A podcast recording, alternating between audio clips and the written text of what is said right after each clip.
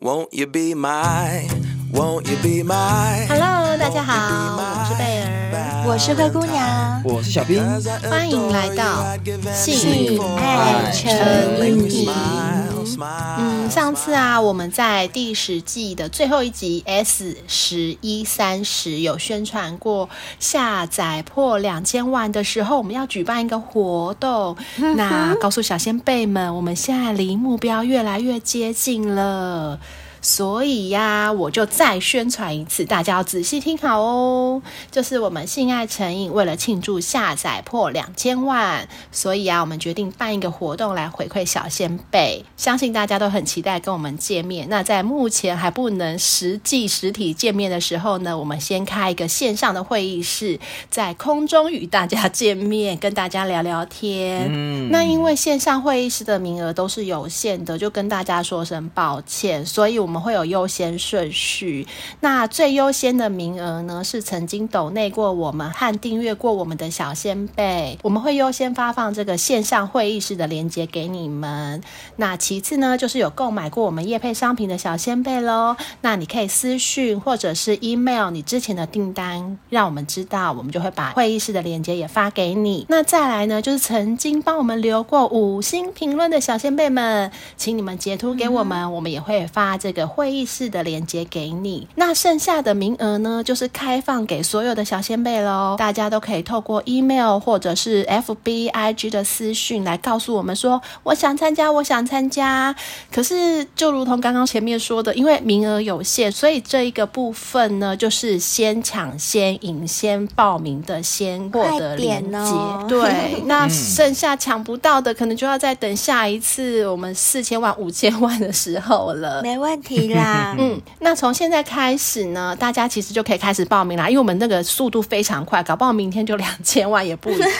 而且啊，大家要随时留意我们节目的资讯啦，或是 IG 跟 FB 的讯息，等我们一破两千万，就会立刻公布线上聊天的日期和时间哦。没错，希望大家踊跃报名哦。好啦，那我们都知道呢，原生家庭对一个人成长的历程影响是非常深远的，因为我们在还没有独立的年纪，接触最多的就是原生家庭嘛，对不对？没错。你们一定听过，假如这个人在外面很没礼貌，就会被骂没家教，对不对？是。哦，有有有。那假如这个人从小父母就离异，他们通常就会比较缺乏安全感，对吧？嗯，会哦。那我为什么要这样问呢？就是今天投稿的故事，我个人觉得很励志，蛮有意义的。我们赶快来听一下吧。嗯，这位小仙贝说：“小兵、贝儿、灰姑娘，你们好。”我是阿豪，今年虚岁五十哦，所以是男的小仙贝。嗯、阿豪。他说：“从第二季就开始收听你们节目，也已经把最早的集数都听完了，直到现在已成为你们口中的老先辈。不是我们口中，是小先辈们口中。没错没错。他说呢，发自内心的说，你们节目真的很优质，会用聊天的方式带出一些平常很难说出口，但又很需要了解的知识。”介绍的商品如海博利斯啊、百利能啊、G 九训练器，对我这位大叔来说都蛮受用的。谢谢你们，不客气，你喜欢就好。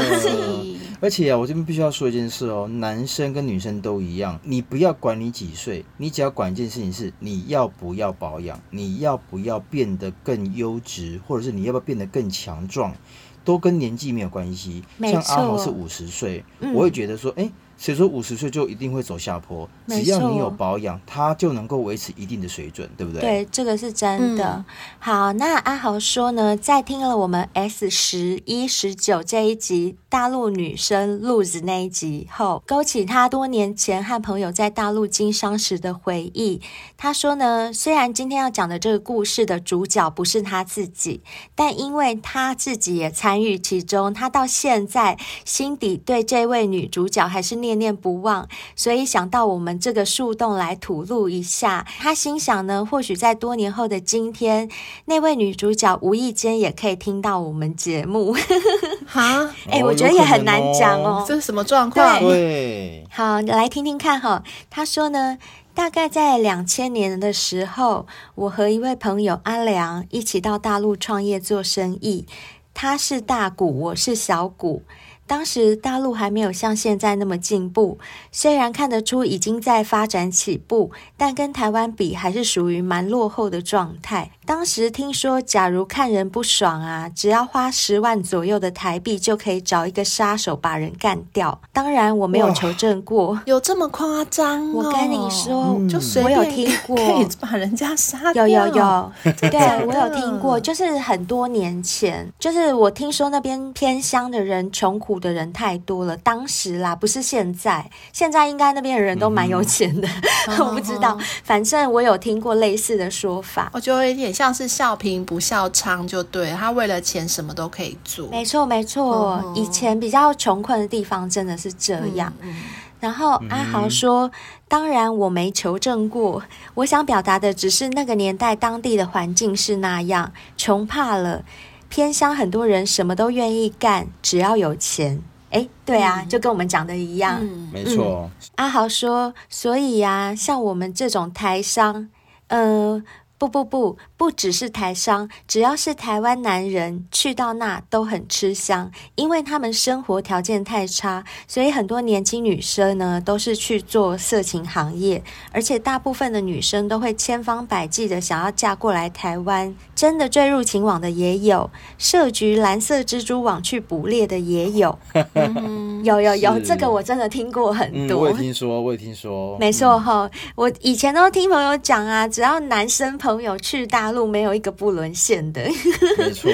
所以阿豪说呢，我们当时也几乎是每晚酒店应酬，夜夜笙歌，身边的小姐呢是一个换过一个，在那里包二奶三奶的台商比比皆是，简直就是男人的天堂。你没有反而变成是奇葩，嗯，我相信。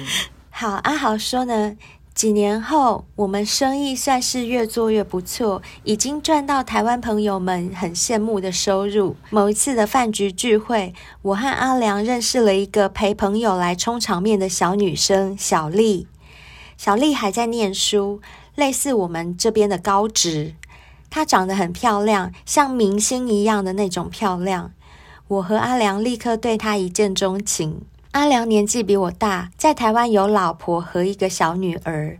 我在台湾有个稳定交往的女友，但我们其实彼此都知道，认识了小丽之后，我们都想要得到小丽，所以对她就各自展开了明追暗斗的追求手段。哇啊，兄弟，如果为了这种女色，如果破坏感情，那不就很不好了吗？哎呦，对对小兵，你好像听到重点哦。可是如果我觉得是女生同时看上一个男生的话，应该是会暗自来的比较多。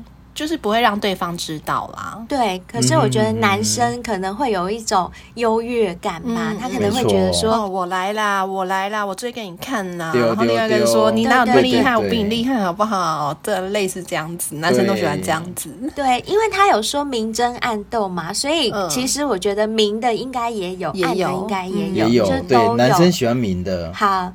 那我们听听看阿豪怎么说。他说呢，小丽的家庭环境很复杂，她从小父母就离异，跟着妈妈。她妈妈是酒家女，而且是酒店里面的红牌，手段很厉害，收入也很高。靠陪酒把小丽带大，那小丽呢？小小年纪就要面对母亲长期周旋于不同的男人之间，她妈妈总是带人回家喝酒啊、抽烟啊、打牌，所以屋子里面永远都是乌烟瘴气的。那小丽想要静下来看书、写功课也都很难，因为很吵。一定的啊，会受到干扰。嗯，所以她跌跌撞撞的只读到了高职。但也因此就很早熟。阿良比小丽大十九岁，我也大他十岁。阿良用骗的说自己是单身，而且还很大手笔买了一辆跑车给小丽，很舍得花钱在小丽身上。送礼又是送跑车哎、欸，小丽到底有多美啊？哎、欸，可是我相信哎、欸，以前的台商早期去大陆的好像都赚蛮多的，嗯，对，而且他们真的很舍得花什么二奶的钱、嗯、三奶的钱，嗯嗯、对对对。哎、欸，可是我想到的是说，他们既然是第一次准备包这个奶，那怎么会就这么大手笔？而且这个小丽到底有多美？美到让两个男生这样子兄弟鬩墙？他说像明星一样的美，不可思议，不是，就是因为第一次才会这样沦陷呢。你要是十次的话，我不相信你送的其实四五奶就不会了。对，如果是第十个的话，你会送十台跑车吗？懂了，懂了，就是二奶才会送这个，三奶的话可能就送个小项链什么的，摩托车啊。四奶的话就送脚踏车啊，有道理耶。是。好，不过呢，阿豪就说啊，相较之下，阿豪。豪虽然比阿良年轻，可是没有阿良有钱，因为阿良是大股嘛，哦、那个是阿豪本身只是个小股东，所以他当然就没有阿良有钱。而且阿豪自己说，我长得也没有阿良帅，也没有阿良高，所以很快的小丽就被他这种金钱攻势，加上他外形的条件，就被阿良拔走了。嗯、啊，输了，很很合理啦，那个阿豪，毕竟。没钱、没有长相，或是没身高，现在女生真的也是比较 比较势利一点，还是会挑啊。而且阿良还骗他说他单身，对不对？嗯嗯。就是如果以阿良的条件，就是多金，然后又单身，出手又阔绰，又长得帅又高，哎，那谁不要？没错，对不对？而且女生会有期待吧，会希望嫁入豪门。对，没错。总之呢，就是因为这样，因为阿良是用骗的嘛，他骗他说他未婚，他单身，所以呢，小丽。就跟他在一起。那比较特别的是哦，小丽她妈妈知道了以后，竟然也就很赞成呢。她也不管说那时候她女儿才十七岁，还未成年，她就很希望女儿赶快就是跟她赶快交往，赶快嫁过去台湾这样子。然后阿豪说啊，小丽她从小到大没有吃过什么经济上的苦啦，因为他们家经济上一直是衣食无忧的状态，因为他妈当酒家女就赚很多，所以她从小就是在金钱方面给小丽。甚至远远高过普通的老百姓的那种钱啊，那种收入。嗯对对对，所以小丽呢，她其实并不缺钱。阿豪说，现在想想，她可能缺的是父爱，所以有点恋父情结，才会选阿良，哦，也是有可能呢。哎，这样让我想到小时候一个邻居的姐姐耶，因为她爸妈也是在她很小的时候就离婚，她爸爸就是对郎造，就是跟别的女人跑了，那她妈妈就是一手带带大，然后她妈妈都是很辛苦的，每天早出晚归的工作，就是收入也算不错，只是就是很耗体力，一天大概要工作十几个小时这样子的夸张。哇！然后他几乎每天都不会看到他妈妈，就是他要上学的时候，妈妈已经去工作，妈妈就会放钱在他的床头。那我们小时候，假设我们一天只有五十块，他一天可能就有五百块啊。这么多？零用钱哦，因为他要自己吃三餐，然后再加上零用钱，uh -huh. 就是从小的时候我们就会觉得说他的经济条件比我们好很多，非常多。对，但是相对的，他得到父爱跟母爱就是等于是零啊，因为妈妈就是一直在赚钱要供养他，然后每天几乎见不到妈妈，妈妈不是去上班，不然就是他已经睡着了，妈妈才回家。就一个礼拜很难得会跟妈妈碰头，就是这样子的状况，完全可以想象，就是完全可以想象那个小孩子跟妈妈的那种心情。嗯，因为妈妈毕竟分身乏术，她不可能同时当一个好妈妈，又同时很会赚钱。就是她身体只有一副，没错。她如果要把她的身体全部拿去赚钱的话，她根本没有心力去扮演那个妈妈的角色。但是她又怕小孩子饿到，所以她会给她很充足的金钱，让她就是我不在的期间，你至少你不用说啊，我想买个鸡腿便当，你买不起，或者是我肚子饿了吃不了，或者我突然要坐车，哎，坐不到车，就妈妈会给他很充裕的这个经济条件。另外一方面就是弥补作用啦，妈妈可能会想说，用金钱来弥补我对你缺少的爱。嗯、没错，嗯，但这个真的就是。没办法，对，就很两难，很两难，对，很两难。嗯，那这时候就希望这个小孩子自己不要变坏就好。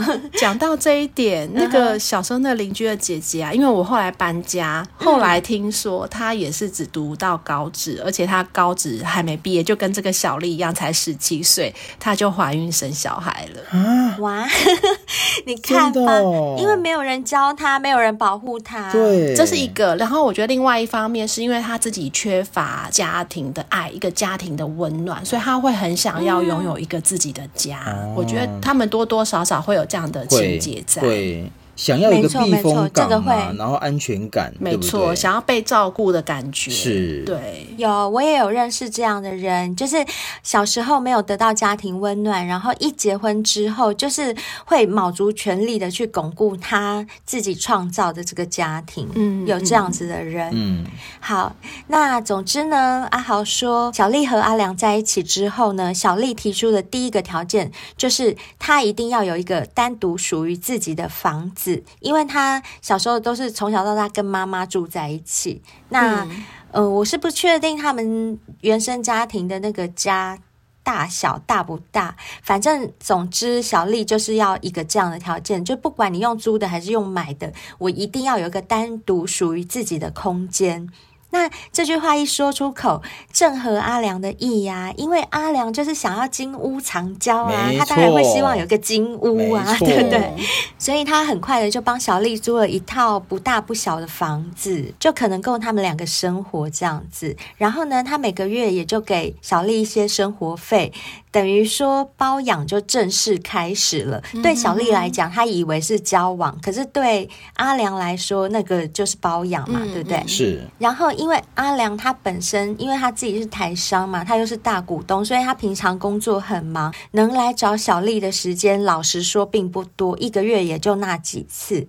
那这也就给了阿豪一点机会，也让小丽终于有个可以安静读书的机会，因为他在家里都乌烟瘴气的，他根本没有。有机会好好念书，嗯、那这时候哎，有自己的空间，然后男朋友又不常来的话，是不是他就可以比较有安静读书的机会了呢？是啊，嗯、好，由于呢阿良和他聚少离多，所以阿豪偶尔会私心的主动去对小丽献殷勤哦，就是这时候心机就来了，对。对，凤出现了，凤出现了，哦、他刚刚不是有说明争暗斗吗？这个暗斗来了哦。他就会故意去小丽住的地方帮她修东西，嗯、或者是偶尔小丽在跟他聊天的时候，他就会教导小丽一些小丽比较不了解的知识等等。毕竟他大她十岁嘛。什么知识啊？什么知识不了解还要人家教？就人生大道理。刚刚那个见缝插针，阿豪，你可不要插错东西喽！这只能插针哦，不能不能插别的东西哦。我跟你讲。哎、欸，你们觉得他会插什么吗？我觉得会吧，我觉得会吧，机会难得。对呀、好，我们听下去哦。他说呢，对小丽而言呢、阿豪就是一个很疼她的大哥哥，就是小丽也没有多想就对了，因为毕竟你是阿良的好兄弟嘛，那你也知道我们在一起，所以对小丽来讲，阿豪就只是个很疼我的大哥哥而已，嗯、没有什么非分之想。那直到后来某一次阿良回台湾，那你们也知道他在台湾不是有家庭吗？所以他回台湾大部分时间，他手机都会关机，尤其是老婆在旁边的时候嘛。那也就是那一次呢，他手机关机好几天都没有接电话。这时候小丽终于发现了阿良的已婚身份，他就非常生气跟难过，因为他是被骗的。嗯，所以呢，他就有点也不知道是要报复的心态，还是怎么样，还是赌气，就主动要找阿豪喝酒。阿豪，有酒都没塞啊。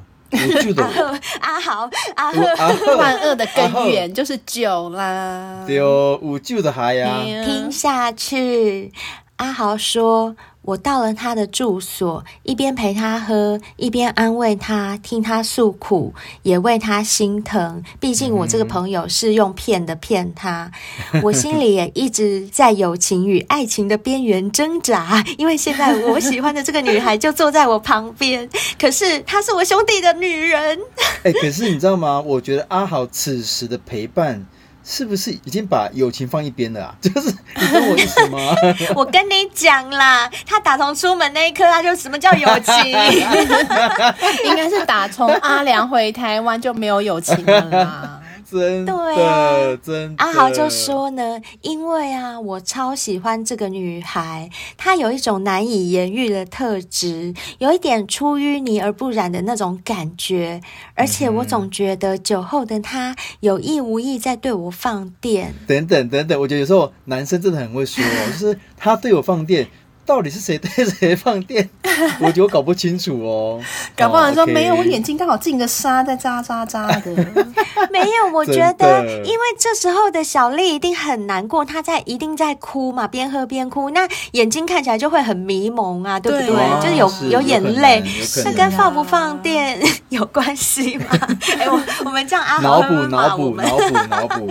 好啦，听阿豪说啦。嗯、就反正他们两个就是坐在一起喝酒聊天，那那个就是女生当然也有哭啊，也有就是跟他抱怨什么的。好，但是呢，终于啊被我们料中。阿豪的小头啊，冲破他的理智线了，让他理智线断了。就在小丽泪眼婆娑的看着阿豪的时候，阿豪忍不住，他觉得实在太心疼了，太可怜了，就整个就把小丽抱住。抱住以后，才一碰到他身体，就忍不住开始就是用嘴巴去找他的嘴巴，然后就开始狂舌吻，啊、一直把舌头探到他的嘴巴去。我只能够说，男人心疼女人的方式都好好奇怪哦，都是要都是要抱住，然后狂吻舌吻。他想要安慰小丽的舌头，用自己的舌头安慰小丽的舌头，啊、觉得小丽舌头很可怜，对。好，总之他就用他的舌头一直疯狂的要伸进去，然后他说小丽呢，起先一直试图软软的推开他，说不要不要，然后嘴巴也一直始终紧闭着，就是不让我的舌头伸进去。可是呢，阿豪不放弃，因为男生力气比较大嘛，就是这样拥着他，然后嘴巴一直嘟过去，然后舌头一直往里面探，往里面探。再试了两到三次以后，他发现。哎，小丽就没有再挣扎了，反而给了阿豪强烈的回应，两个就开始发式舌吻，就开始深吻。随着他们的深吻之后，接下来的就是互摸。他先去摸小丽的奶，然后挑逗她的奶头，接着小丽也就很自然的去摸阿豪的裤子，摸他的鸟鸟。然后当阿豪的裤子脱下来的时候啊，哎，那小丽还自己主动。凑过去帮他吹，哎啊，合理呀、啊，都这时候了。对啦，就到这个时候，箭在弦上，对、啊、对不对？难道还要说，呃、啊，抱歉哦，只能这样子喽？不可能、啊，赶快把裤子穿起来。穿起来，这时候不能矜持了。这时候如果再矜持，就太假了。嗯，对对对。阿豪说啊，那一次被吹，真的是我有生以来最爽的一次哎。他说，后来我忍不住扒光小丽的衣服，扯掉她的内裤，直接就在地毯上面干了起来。他说他在干小丽的时候啊，脑中完全没有顾虑到他自己的女朋友，也没有顾虑到他的伙伴、他的兄弟，满脑子只想以后如果小丽肯跟着我就好了，其他的我都可以不要，然后就疯狂的干他。这个时候如果还想到女朋友或是伙伴，怎么可能干得下去？不可怜，就会软掉，对不对？对对呀、啊。好，他说他们两个就大概这样手赶了一个小时，两个人都累了。了，然后就是从地毯干到房间的床上去，后来就在床上相拥入眠。阿豪说，那一晚抱着他睡，是我有生以来觉得最幸福的时刻。第二天早上醒来，面对现实的时刻终于来临。小丽跟我说，昨晚喝多了，酒后乱性误了事，也不想让我们兄弟反目，他就拜托我忘了这个小插曲，不要为难他。我听了以后，心里马上就明白，我再怎么样也赢不了阿良。于是，我答应了小丽，就离开了。毕竟这是我心爱的女人，我也不想让她为难。有干过就好了啦，阿豪可以的啦。啊，真的，对啊，是这样讲是不是？啊，不然怎么办？至少有干到后。对呀，起码吃到啦。对啊，而且我觉得女生一旦你心里有人之后，别人真的是很难插进来啦。你第一个认定的就是 A，你不可能转移变成 B 的，不太可能。可是阿豪插进去啦啊。你讲的是这个插，我的意思是心里的，不是肉体的。对啦，我懂，我懂，开玩笑的，嗯、就是肉体插进去了，心里插不进去，很难很难，很难。对，对我来讲也很难。嗯，好，阿豪说呢，就从他心里自己打算退出之后，接下来不知道小丽跟阿良两个是怎么吵的，还是怎么谈的，他感觉小丽。好像有一种化悲愤为力量的那种感觉，就是小丽呢，她脱离了家里乌烟瘴气的环境之后，反而更努力念书。她本来不是只有高职的学历吗？对。然后因为这样子，她就考上了一个专科，哦、就是他们可能也可以可以插吧。对，我也不懂，就是大陆那边的那个学制。嗯好，那阿良看到他那么上进用功，就更爱他了哦。就是他觉得小丽真的很棒，也就是因此他会比之前更舍得花钱在小丽身上。只要小丽提出他需要钱去提升自我，阿良从来没有一句拒绝的，他没有一句不要。所以后面那几年啊，小丽拼了命的去考一些证照，也学了很多才艺，像是瑜伽、还有插花、茶艺、潜水等等，不是考到。那种什么教师执照啊，嗯、就是考到什么证照哦，不是只是学而已，他是真的把它学到拿在自己手中这样。专长。对，那阿良说。本来就已经很漂亮的小丽，在这些东西的加持之下啊，就变得更有气质了。我觉得听到这里呀、啊，我反而为什么有一种好像当小三比较好的感觉？你看，当小三就是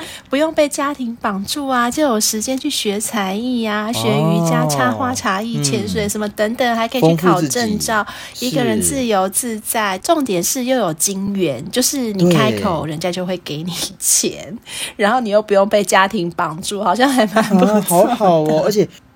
没有没有，此风不可长，此风当然当然当然。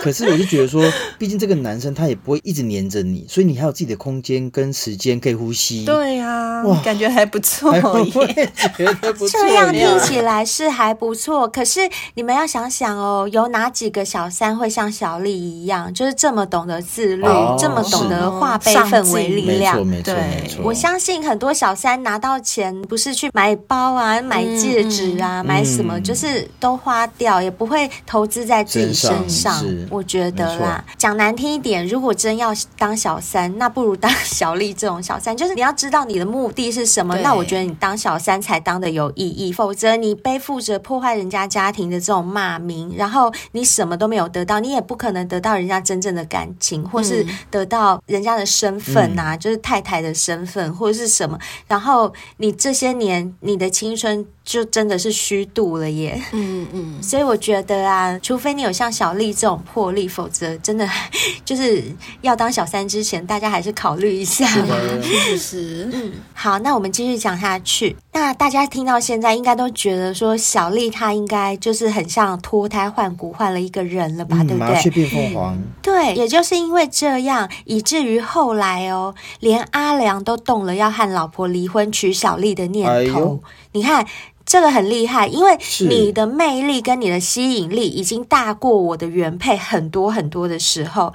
那个就会让男人想要离婚了，没错。而且这个不是说什么一哭二闹三上吊吵来的，是，是人家主动的耶。没错，没错。所以为什么我们常说，就是女生们一定要精进自己，要想办法提升自己的原因，其实不管男生女生都一样，因为这样子你会有一种魅力，你所要追求的东西不用你自己去追寻，它自己会自动靠近你。嗯，花若盛开，蝴蝶自来。没错，就是我们所谓自带光芒。小丽现在就是。是这朵花，是啊，没错。然后呢，阿良呢，他不仅要跟老婆离婚，想要娶小丽，还跟小丽讲说，之前房子都是用租的，我现在直接帮你用买的，买房子给你，而且还跟他谈说，阿良不是有公司吗？对，他甚至还跟小丽说，我直接让你入股。就是我让你入干股，啊，这么好？对，他要送他公司的股份，嗯、超强。对，小丽她妈妈听到啊，当然也很开心，就催着女儿，就跟她讲说：“哎呀，你快点答应，就赶快嫁到台湾去当一个县城老板娘这样子。嗯”可是呢，小丽选择的却是冷淡跟拖延。她就跟妈妈讲说：“我自己还年轻，我不想那么早结婚。”那时候的小丽也才二十几岁。是，那阿豪呢？他为了阿良失心疯，要把公司股份送给小丽的事情，也跟阿良大吵了一架。因为阿豪也是股东啊。是啊，没错。虽然他自己也爱小丽，他也喜欢小丽，可是他觉得公归公，私归私。嗯，你怎么可以因为感情，然后就决定无偿的就送他股份？哪有这种事情？所以他们就大吵一架，也因为他们的大吵，当然也会吵到小丽那边去。反正后来。阿豪也不知道小丽是怎么跟阿良吵的，竟然脱口把他跟阿豪发生过关系的事情讲了出来。哇，完蛋了，完蛋了！阿豪就说：“可想而知，我和阿良彻底的翻脸了，我也就愤而退股，回到台湾跟稳交女友结婚了。”哎呀，在这里不得不说，男人翻脸真的就只会为两件事，嗯、就是钱和女人。我就是一个活生生的例子、啊。哎，这让我想到古代一个东西耶，就江山跟美人，就是那个时候的皇帝啊，对，都是会为了江山跟美人，然后跟自己的亲兄弟啦，或者是自己的呃拜把兄弟，然后吵架，就这两件事情而已耶，嗯、对，真的，或者会杀了自己的亲兄弟，对，对不对？对，没错，真的就是这样。所以从古至今，男人翻脸就这两个要件：钱或女人。可恶，对。也因此呢，所以后来的阿豪是不是就渐渐的没有他们的消息？因为就等于退出了嘛。嗯、可是他们还是有一些共同朋友嘛，所以阿豪后来有从共同朋友那边听说，小丽跟阿良最后还是分手了。嗯、分手了之后呢，小丽又陆续交了好几个，每一个哦，无论是外形还是经济条件都很优。其中一个富二代家里有四五间公司，而且在那个富二代的帮助之下，小丽还念完了大学。哎，她好厉害哦，真的 厉害。对啊，她就是一路念下去。哎，她说那个富二代跟小丽差一点就结婚了，只是因为富二代的妈妈背地里查到小丽她妈的职业是酒家女，哦、所以坚决不同意他们结婚，就觉得门不当户不对。后来也是分手收场。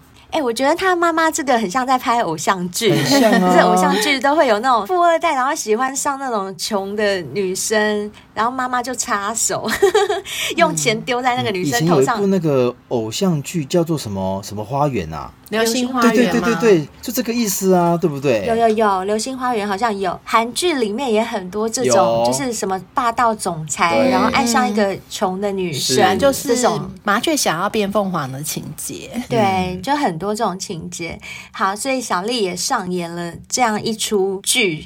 之后呢，听说她跟富二代分开后呢，小丽单身了很长一段时间，可能也有点情伤吧。然后他把全部的精力都投入到了自己的事业上，他开了一家茶艺工作室，听说赚了不少钱。哎，那个茶艺工作室是真的卖茶叶啊、茶壶那些，哦、对对对，不是得点嘛。即便如此呢，小丽依旧很上进哦，她还是不断充实自己。阿豪说：“我想啊，当一个女生智慧跟美貌兼具的时候，做什么应该都得心应手吧。”果不其然，在一次国外旅行的时候，小丽认识了现在的老公。那时候，小丽已经三十出头，开了几家连锁店。哇，好厉害哦！嗯、好。然后呢，她说她老公也是一位小开，亲戚朋友们一看到小丽啊，首先就是先被她的美貌给惊艳，嗯、因为她长得真的很像明星。嗯、然后再来得知她事业也做得很不错，大家都是竖起大拇指。阿豪就说啊，当一个人够耀眼、够自信的时候，其实就没有那么多人在意他的原生家庭是如何了。是，而且他听说小丽生完第二胎以后，他公公不止送给小丽一套房子。还有一间很好的地段的一楼店面，然后还加上哦六位数人民币的大红包，真好。对，然后因为她老公不是小开嘛，嗯、就是她老公家里也是开公司的，嗯、所以她公公还跟小丽说，以后啊我们走了，老人家走了以后，家里的生意都是要交给你们夫妻俩的，所以你也好好认真学着经营。哎，那这样算起来，小丽真的嫁到一个好人家耶！没错，我觉得她真的是靠自己翻转自己的人生，哎、嗯，没错，好优秀，好励志。哎，等一下，你觉得她这样是靠自己还是靠男人？算是靠自己啊！就像你刚刚说的，很多小三只会把钱拿去买包、嗯、买名牌啊，但她没有。对，嗯，我觉得是，我觉得真的是靠自己。可是我觉得有一部分是三分之一是靠男人，因为毕竟他如果没没有那些金源的话，他可能。还是在底层打滚，因为毕竟他没有学历，他没有资源，其实他没办法学这一些所谓的茶艺啦，或是插花啦这些技能，嗯，只能说他没有滥用那些资源，没错，没错，没错。但是他也是用了一点男人的钱，当然，当然，嗯、应该是说机会来了，他有他有把握住，对，应该是这样说。而且他也没有坏到说去破坏人家家庭什么的，没错，对。好，总之呢，阿豪他就是辗转从朋友口中听到这些消息以后，他其实也打从心底祝小丽幸福。而且阿豪说啊，果然然我没看错，她真的是一个很优秀的女孩子。而且我不得不佩服大陆那边有些女生的手腕实在很高明，她们很能善用她们的优势，把男人。掌握在股掌之间，对他们死心塌地。嗯、我的故事说到这边，至于阿良，早就没有联络了。我们彼此都不想得到彼此的消息。而我呢，我承认婚前的我很渣，但是婚后的我已经转变成一个爱家顾家的好爸爸了。哦哦、老婆大人永远是对的。嗯、对，他还说了一句经典台词：“Happy wife, happy life。”哦，这是我多年下来的生存之道。老婆只要开心。心，我的生活就开心。没错，好，阿豪就说呢，希望我的故事不会太无聊。我很看好你们，也感受得到三位的努力。我的眼光向来还不错，所以总觉得你们继续加油，一定会成功。我可以做的就是小小的抖内支持，就像是阿良和富二代都支持上进的小丽继续进修那样。祝福你们节目长红，早日如愿成立工作室，金盆洗手的阿豪上。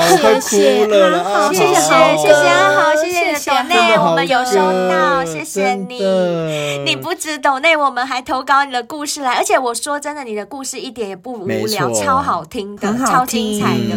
我觉得啦，在我们节目里啦，其实很多小仙辈说啊，我的性爱故事其实没有很丰富。其实有的时候像阿豪这种故事啊，就是说带一点感情，带一点纠葛，然后带点兄弟情，在现实社会中也是会发生的事情，我觉得还蛮精彩的。老实说。而且今天故事超励志的，对啊，对啊，对啊，所以我就觉得说，我刚听完这些故事啊，完全没有 focus 在性爱上面的，反而是我觉得是小丽的故事，让我们觉得说，我们先不讨论什么道德啦、对与错这件事情，我倒是觉得小丽真的很厉害，她的原生家庭可能不是那么的美满，那她可能是一手烂牌，但她却把它给转变成。一手好牌在打，而且你有没有听到吗？他一路跌跌撞撞都没有晕船呢。你看哦，他跟阿良也好，他跟阿豪也好，他都没有晕船。他很清楚他自己要什么，不然他不会去充实自己。对他一直有符合灰姑娘所说的一件事情是：你不管怎么样，你无时无刻都要充实自己。无论你是别人的女朋友，你是别人的老婆，你都不能够停止。对，提升自己就会增加自己的吸引力跟魅力，这都是无形的哦。没错，嗯，所以啊，最后我讲，我想讲的是说，其实不管你再怎么样爱一个人啊，再怎么晕，都不要忘记，最重要的就是要记得，还要一边的提升自己，一边的爱自己，就像小丽一样。嗯，对，没错，没错。就像你刚刚讲的，如果他没有那些金元，他可能还是活在一个社会底层。是，那他有金元，他又有把握的时候，我们可以说是他自己努力得来的。对对对，确实有，确实有，没错。嗯。而且有一句话说啊，不要用原生家庭的不幸来惩罚现在自己的人生，因为我们每一个人的原生家庭，我们都不能选择。有些人就是含着金汤匙出生啊，你说怎么办呢？那我就没有啊。但是我们自己每一个人的人生都是自己的，都是掌握在自己的手上。不管原生家庭给你什么或亏欠你什么，你都可以靠自己把它赢回来。是，因为原生家庭。给你的是过去，但是不能定义你的未来。对于有不幸原生家庭的人来说，也许你可以选择恨，或者是其实你可以选择改变。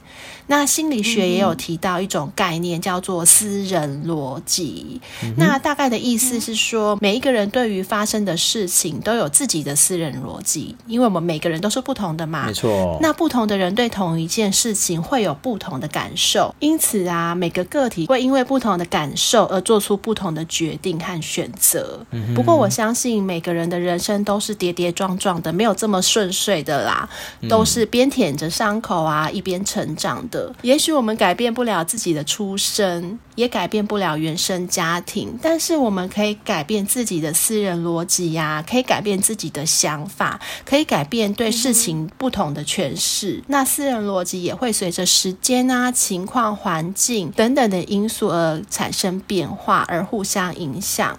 那当你遇到一件事情的时候，你对这件事情的感知、诠释、信念和决定这四个环节，只要有一个环节出现变化，进而就会影响另外三个，并从而去改变结果。嗯、这也就是所谓的蝴蝶效应，牵一发而动全身。嗯、所以，如果你的原生家庭不够幸福、不够美满、不够健康，那么，请你一定要靠自己的私人逻辑去扭转这个局势。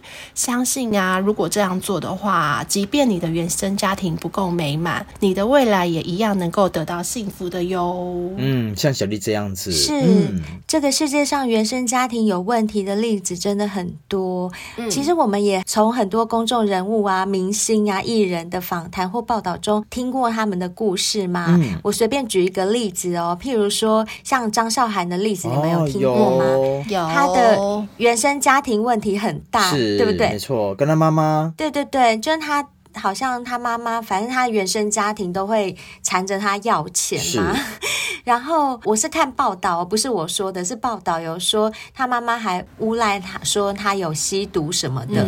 但是他后来凭着信念选择沉默，然后度过那段时间，他就成功的摆脱过去。反而是他爸妈都被媒体捕捉到，就是。理亏的是他们，嗯、而且张韶涵很励志的，就是他把自己站稳之后，他还照顾好自己的弟妹。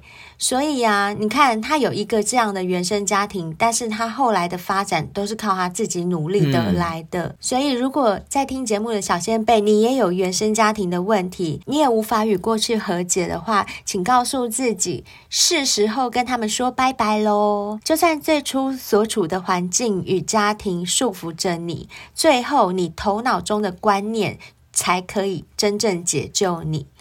那成长的过程就是不断的刷洗大脑垃圾的过程，持续吸纳更新新的生活观念啊，新的生活方式等等，甚至新的交友圈。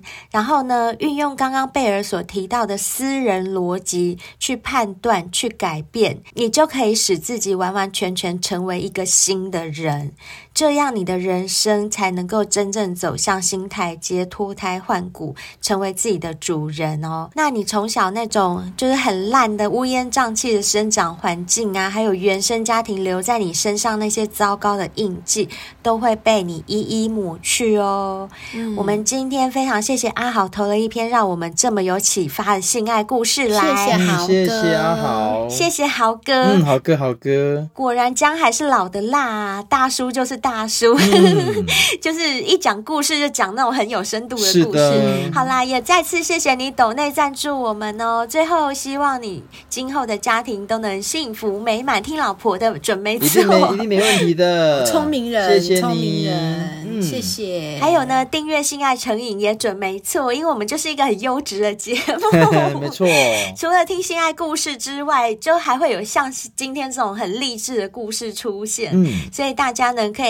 多多的订阅我们啊，支持我们在 Apple Podcast 帮我们留一下五星评论。然后订阅我们的话，可以享受很多福利哦，譬如说我们三个人的清凉签名照啊，还有我们录制的情色广播剧，嗯、以及每个月呢为你朗读一篇你准备的文稿，想要谁对你说什么话都可以。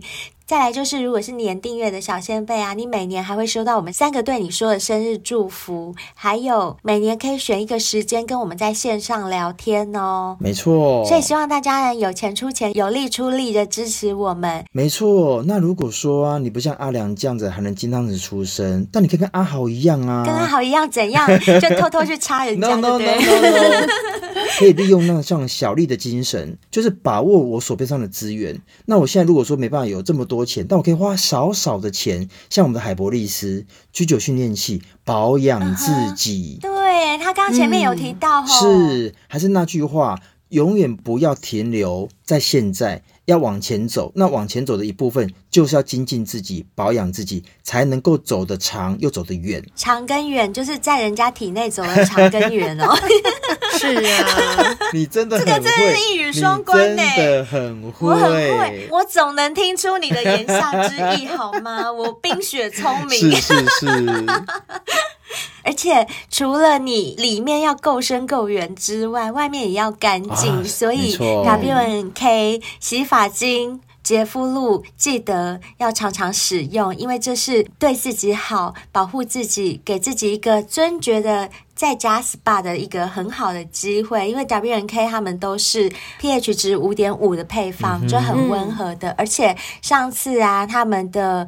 行销有来上我们节目吗？就有讲过，他们的洗发精都是不含细磷的，所以大家可以安心使用，包括护发素都可以抹到头皮都不会怎么样，可以帮你巩固毛囊，减缓掉发。所以我觉得，如果有一些掉发困扰的小仙贝，就可以试着用这种比较优质的洗发精来清洁你的头皮，对你们会比较有帮助。那灰姑娘我呢？最近我上次有分享过嘛，去巴厘岛玩回来，我就有点变。变胖，所以我就马上很警觉的又继续喝绿茶咖啡，然后维持我的一六八。所以呢，现在就是维持到我原本的体重了，就这样一直保持着。所以我觉得绿茶咖啡也要每天喝。嗯才不会再复胖。嗯，要维持好自己，提升自己，胶原饮跟益生菌也是要每天喝的啊。对自己的外形负责，也是一个负责任的态度哦。嗯，每天喝胶原饮，把自己的皮肤维持的亮亮的、有弹性，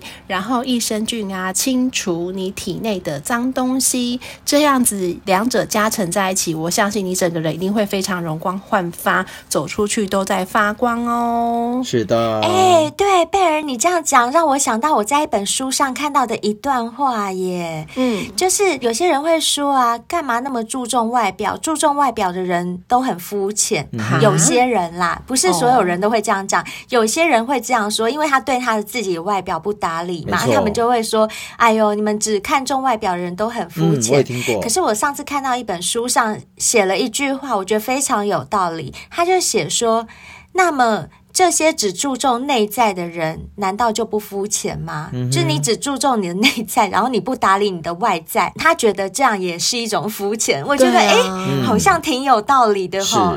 就是我觉得，不管是里或外，我们身为一个人，都要重视。对，我们就是要把自己的内外都要打理好，不要说只注重外表或只注重内涵。我觉得两者都要相辅相成，缺一不可，这才是我们生而为人的一种意义吧。我是这么觉得啦。没错、嗯，没错。好，那各位小仙贝们还没有订阅我们频道的，就订阅起来哦。应该是新仙贝还没有订阅啦，老仙贝们都应该已经订阅了。了对，新仙贝们如果还没有。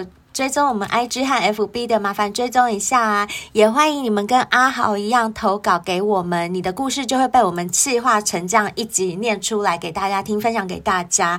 另外，我们还是很希望各位，虽然已经走到第十一季，我们已经请了很有名的 Podcaster 或者是 YouTuber 来上我们节目了，但是还是很希望小先辈们你们自己也报名来上节目，因为大家都想听你们自己来分享自己的故事哦。嗯、那我们今天节目就到这边。非常谢谢大家收听，下一集还会有更猛的来宾哦，我们期待下一集，拜拜，谢谢，拜拜。